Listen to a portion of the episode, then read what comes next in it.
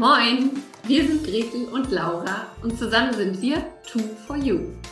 Laura ist absoluter Kommunikationsjunkie und Gretels Herz schlägt höher, sobald es ums Verkaufen geht. Wir sind beide Nordlichter, Selbstständige und lieben es, Dinge im Buddha bei die Fische-Style umzusetzen. Jeden Morgen um 9 Uhr gehen wir für 10 bis 15 Minuten live, geben Impulse für ein erfolgreiches Business, teilen unsere Verkaufstricks und stellen coole Unternehmer und Unternehmerinnen vor. Dieses Format heißt, wie könnte es anders sein? Moin um 9. Und du Glückliche oder du Glücklicher hast uns gefunden. Schön, dass du da bist. Und wenn dir unser täglicher Business-Schnack gefällt, dann abonniere uns doch oder empfehle uns weiter. Sharing ist schließlich caring. Los geht's mit der heutigen Folge.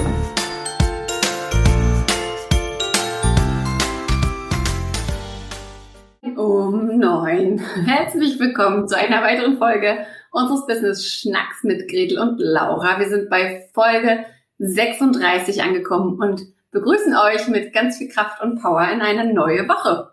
Guten Morgen, Laura. Moin, moin. Wie cool das ist. Folge 36 im Jahr 21. Nicht so schlecht. Cool, und ich freue mich. Ich sehe gerade, wir sehen ein bisschen aus wie das doppelte Lottchen heute. Stimmt. Aber das passt auch ganz gut, weil wir werden ab und zu mal gefragt, ob wir Schwestern sind, was ich immer irgendwie lustig finde. Ja, manchmal werden also Fragen gestellt. Apropos Fragen. Moment, da fällt mir was ein. Ihr erinnert euch vielleicht, am Freitag hat die liebe Gretel mir so ein paar Fragen gestellt, auf die ich nicht so ganz vorbereitet war, die ich natürlich souverän und bravourös beantwortet habe. Und Wie du sie verkaufen kannst, ist ja Wahnsinn. und ich nutze doch jetzt mal die Gelegenheit, auch nochmal ein, zwei, drei Fragen zu stellen. Liebe Gretel, bevor wir allen verraten, was das neue Wochenthema ist und was wir genau machen, habe ich drei Fragen für dich vorbereitet. Und zwar die erste ist so eine kleine Einstiegsfrage, äh, die mir neulich begegnet ist. Was hast du mit, sagen wir mal, 17 oder 18 gedacht, wie du mit Mitte 30 wärst? Eine coole und erfolgreiche Unternehmerin mit eigenem Haus und zwei Kindern natürlich. äh, nee, ehrlicherweise mit 17 war ich gerade in Paraguay. Ähm, und weiß noch, dass ich mir da eher Gedanken darüber gemacht habe, wie großartig dieser Sternhimmel ist und noch mit so einer äh, analog versucht habe, die Sterne zu fotografieren, was nicht funktioniert hat. Und ähm, kleinen Dorf, in dem ich da gelebt habe, bin ich barfuß so rote Sandstraße lang gelaufen, ohne Handy und mit Mickey Mouse T-Shirt an und war einfach unglaublich begeistert davon, wie das Leben sein kann. Ich habe überhaupt keine Gedanken darüber gemacht, wie ich mit Mitte 30 ähm, leben würde. Und das finde ich auch gut so. Ja, total spannend, weil es ja irgendwie so ein Trend ist, ähm, dass jetzt die Menschen sich immer früher fragen, wo es mal hingehen soll. Und ich auch immer sage, ich war da noch ganz woanders. Ähm, aber spannend. Paraguay schnacken wir vielleicht auch noch mal ein bisschen drüber, wo du schon überall gelebt hast. Für alle, die das nicht wissen, Gretel hat schon ungefähr überall gelebt und spricht alle Sprachen, die es gibt aus meiner Wahrnehmung. Ja, man kann sagen, leicht übertrieben, aber danke. ähm, eine Wunschfehlfrage. Wir sind ja beide auch im Bereich Nachhaltigkeit unterwegs. Wenn du ein, wenn eine Wunschfee kommen würde und du könntest eine Sache so in der Welt was positiv verändern, du könntest irgendwie Einfluss nehmen im großen Stil, was würdest du dann verändern wollen? Ich würde mir wünschen, dass die Leute aufhören, so viel Fleisch zu futtern. ähm, oder generell Produkte zu konsumieren, die krass auf Kosten anderer gehen. Ähm, und ja, beim Fleisch fällt es mir immer wieder auf. Da denke ich so, ihr könnt ja gerne alle Fleisch essen, aber muss es jeden Tag sein? Muss es in jeder Form sein? Muss es in jeder Qualitätsstufe sein? Oder kann man sich da nicht vielleicht einfach mal darauf konzentrieren, ein vernünftiges Stück Fleisch einmal die Woche oder zweimal die Woche zu essen und ähm, ja, also tatsächlich wäre es sowas. Ähm, weniger Milch, weniger Fleisch. Ich glaube, damit hätten wir schon eine riesige, eine, einen riesigen Schritt in die richtige Richtung gemacht, weil da natürlich auch ein großes Müllthema dranhängt. Also sozusagen in die Köpfe der Menschen reingrätschen und sie in ihrem Konsumverhalten äh, positiv beeinflussen. Ja, spannend. Ich, ich wünschte mir einfach, man würde die Augen ein bisschen mehr aufmachen. Es ist halt nicht so hart. Also ich meine, ich bin auch erst seit zwei Jahren Vegetarierin und ähm, da so diesen, diesen Struggle, ähm, wenn, wenn Leute dich angucken und dich in dem einen Moment cool finden und in dem Moment, nächsten Moment sagst du, ich esse kein Fleisch und das ist so, was? Hätte ich mhm. nie gedacht. Du bist doch eigentlich ganz cool. das, das nervt mich. Das nervt mich. Also ja, so ein bisschen, so ein bisschen Mindset-Change würde ich mir einfach wünschen. Und das mhm. heißt einmal gar nicht ganz oder gar nicht, sondern einfach reduzieren. Ja. Das ist mal ein Thema für einen Montagmorgen, meine Güte. Das ist mal ein Thema, ne? Ich pack gleich ganz tief in die Trickkiste.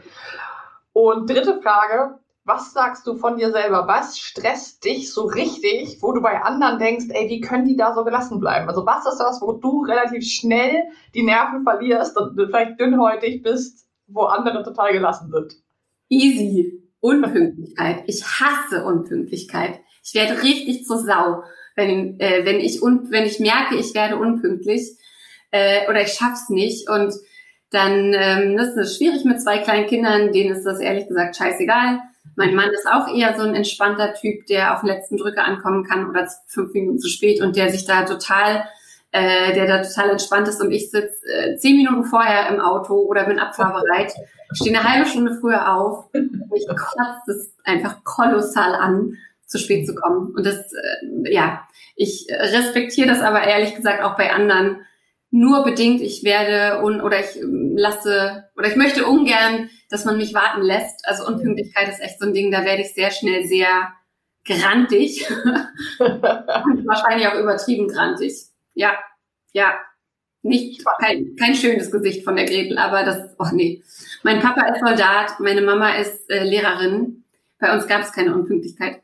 Mhm. Ja, es hat auch wahnsinnig viel mit der Prägung, glaube ich, zu tun und einfach damit, was man für ein Charakter ist. Und ich finde das immer so spannend, was den einen halt auf die Palme bringt, ist für den oder die andere irgendwie so, ja, habe ich halt ein bisschen auf dem Handy rumgeguckt oder so. Also so, tolles Beispiel und leitet uns auch gleich zu unserem Wochenthema über. Gretel, worum geht es diese Woche bei Moin um Neun?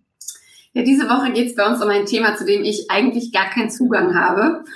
ähm, und zwar Thema Resilienz wenn ich das Wort Resilienz höre, dann kriege ich eigentlich direkt Plack, ehrlich gesagt, weil das für mich so ein großer Begriff ist, so ein Trendwort. Irgendwie macht jeder was jetzt mit Resilienz und irgendwie ähm, haben wir festgestellt, wir besprechen seit Wochen, dass wir das Thema nehmen wollen und ich habe es immer wieder verschoben.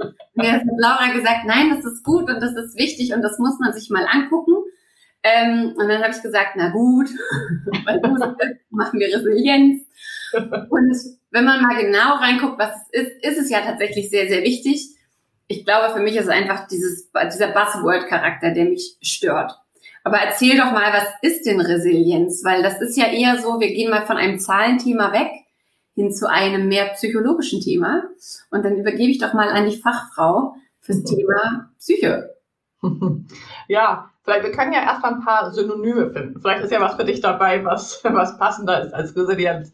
Letztendlich beschreibt ja Resilienz nichts weiter, aber auch nicht weniger als die Widerstandskraft der Seele, des Systems, der Persönlichkeit oder des Menschen. Also wie gut kann ich als Mensch, ich als Laura, du als Gretel, ähm, mit Krisen, mit Negativen, mit Unerwartetem, mit Plötzlichem, mit, also im Großen und Ganzen mit Veränderungen umgehen, die ich nicht selber aktiv positiv herbeigeführt habe. Das würde ich mal so als, als Zusammenfassung erstmal sozusagen beschreiben, was Resilienz ist. Also es ist die Möglichkeit, wie ich damit umgehe. Und man bezeichnet es auch als Immunsystem der Seele. Also es ist sozusagen wirklich diese die eigene Fähigkeit, aus sich heraus mit so etwas umzugehen. Und das kennt, kennt ihr wahrscheinlich auch, dass man einfach im Menschen im Umfeld, in der Familie, im Freundeskreis, im Kollegium hat, ähm, die mit einer derselben Situation, was ist ich zum Beispiel, du hast zwei Freundinnen, beide werden von ihrem Partner verlassen. Die eine, klar, es ist für beide ein Schock oder schwierig, aber die eine knabbert daran zwei Monate und die nächste drei Jahre.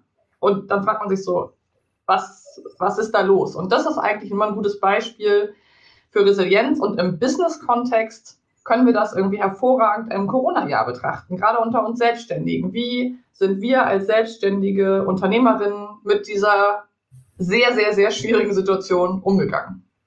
Ja, Ja, und also es stimmt ja, du musst ja eine gewisse, ich nenne es jetzt einfach mal wirklich Widerstandskraft, weil mich der Begriff mehr anspricht. Ähm, du musst ja einfach eine gewisse Widerstandskraft gegen Themen haben, die du nicht beeinflussen kannst. Ich meine, Corona ist jetzt natürlich der Oberknaller und ja. keiner weiß, wo es hingeht und was es bedeutet und so weiter. Aber auch alleine Kunden sagen dir ab. Oder ein großes Projekt läuft aus und ähm, oder ne, oder oder irgendwas hat nicht funktioniert oder auch Thema ähm, du möchtest live gehen, die Technik funktioniert nicht und Stress, Stress, Stress, was machst du jetzt?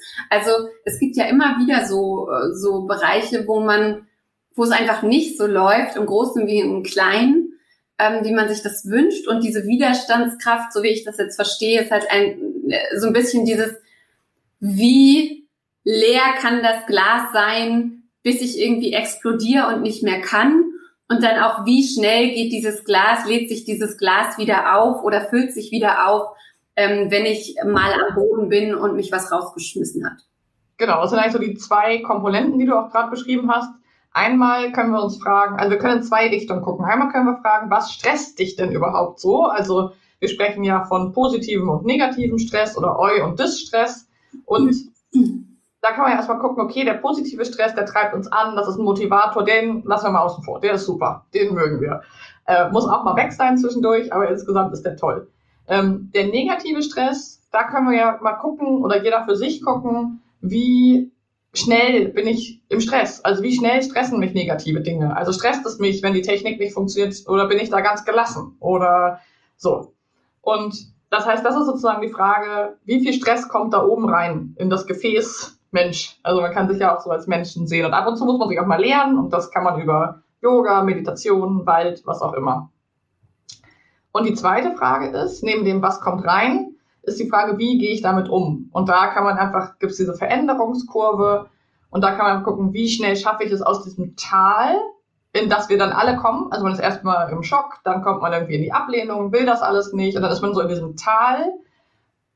Und dann zeigt sich ein resilienter Mensch daran, dass er relativ schnell wieder da rauskommt und sich befreien kann und sagen kann, ach Mensch, ist doch ganz cool, dass die Kundin mir abgesagt hat, habe ich Raum für was Neues. Mhm. Ist doch ganz cool, dass ich doch so nicht so viele Aufträge für 2021 habe. Starte ich einen Podcast, was auch immer. Also diese Möglichkeit, was Positives daraus zu ziehen, ähm, ist tatsächlich ein sehr, sehr wichtiger Faktor. Ja. Genau. Und wir werden uns jetzt diese Woche mit allen rund um Resilienz beschäftigen. Also wie wir auch gerade schon gesagt haben, wie kann man, ähm, wie kann man mit, mit Stress umgehen? wie kann man dafür sorgen, resilienter zu werden. Ähm, wir haben auch wieder eine ganz großartige Expertin zu dem Thema eingeladen. Dazu gibt es dann morgen mehr Infos und am Mittwoch das Interview. Ähm, zum Abschluss, äh, Laura, noch eine Frage. Warum glaubst du denn, ist das jetzt plötzlich so ein Trendding geworden? Also ich glaube nicht, dass man es nur an Corona festmachen kann. Also ich habe so das Gefühl, seit drei Jahren wabert dieser Begriff so rum, Resilienz, und es gibt Akademien und Ausbildungen und alles Mögliche dafür. Warum ist das jetzt plötzlich so im Fokus? Also ich habe dafür verschiedene Erklärungen, aber die Haupterklärung, und das zeigt auch sich gerade ein bisschen, wenn man sich jetzt Zahlen, Daten, Fakten zum Thema seelische Gesundheit anschaut, ist, dass es eine Korrelation gibt zwischen virtuellem Arbeiten und virtuellem Sein und seelischen Erkrankungen. Das lässt sich darauf zurückführen, dass unser Gehirn einfach noch Ackerbauer und Ackerbäuerinnen sind und noch nicht auf virtuelles Arbeiten eingestellt ist. Das heißt, wir brauchen eigentlich alle unsere Sinne. Ja, wir müssen mal was anfassen, wir müssen unseren Körper einsetzen. Deswegen gibt es den Megatrend Yoga, weil wir mhm. unseren Körper in unserem Arbeitsalltag nicht mehr nutzen. Also wir haben sehr, sehr viele Teile unseres Körpers, die wir gar nicht mehr nutzen. Wir nutzen eigentlich nur so einen Mini-Ausschnitt. Und dadurch können wir zum Beispiel gewisse Stresshormone nicht mehr abbauen. Also es gibt ganz physische Erklärungen, warum die Zahl von Depressionen und Angsterkrankungen in den letzten Jahren extrem hochgegangen ist. Und jetzt kommt nochmal eine Verschärfung durch Corona, weil der Radius kleiner wird und wir weniger Kraftorte aufsuchen können. Für den einen ist es das Reisen, für den nächsten die Sauna, für die nächste das Essen gehen, mit einer Freundin treffen und es wird gerade sehr, sehr eng. Und das verschärft das Thema äh, Resilienz oder das macht, macht es brisanter, weil wir die gewohnten Mechanismen, um wieder aus so einem Tal rauszukommen, zurzeit nicht so gut abrufen können. Deswegen glaube ich, ist es jetzt ganz verschärft. Generell ist es aber ein Thema, was wir in Form oder im Zuge der Digitalisierung des virtuellen Arbeitens auf jeden Fall auf dem Schirm haben müssen uns eben mit unseren Sinnen und mit der Resilienz wieder zu verbinden. Genau. Jetzt sehe und höre ich Gretel nicht mehr. Das stresst mich jetzt aber mal kurz nicht. ähm, Gretel scheint gerade raus zu sein, aber das macht ja gar nichts. Wir sind auch schon wieder über die Zeit. Das heißt, ich wünsche dir und euch einen tollen Wochenstart. Teil gerne deine Erfahrungen zum Thema Resilienz, zum Thema Widerstandskraft. Wo merkst du das? Wie geht's dir damit im Moment? Teile das gerne mit uns. Und wir werden diese Woche, die ganze Woche, dem wunderbaren Thema widmen. Wenn du dazu Fragen oder Kommentare hast, dann melde dich sehr gerne. Du weißt ja, wie du uns erreichst. In dem Sinne wünsche ich dir einen resilienten Tag mit einer guten Hülle, die dich vor viel Stress schützt, wenn er denn da ist.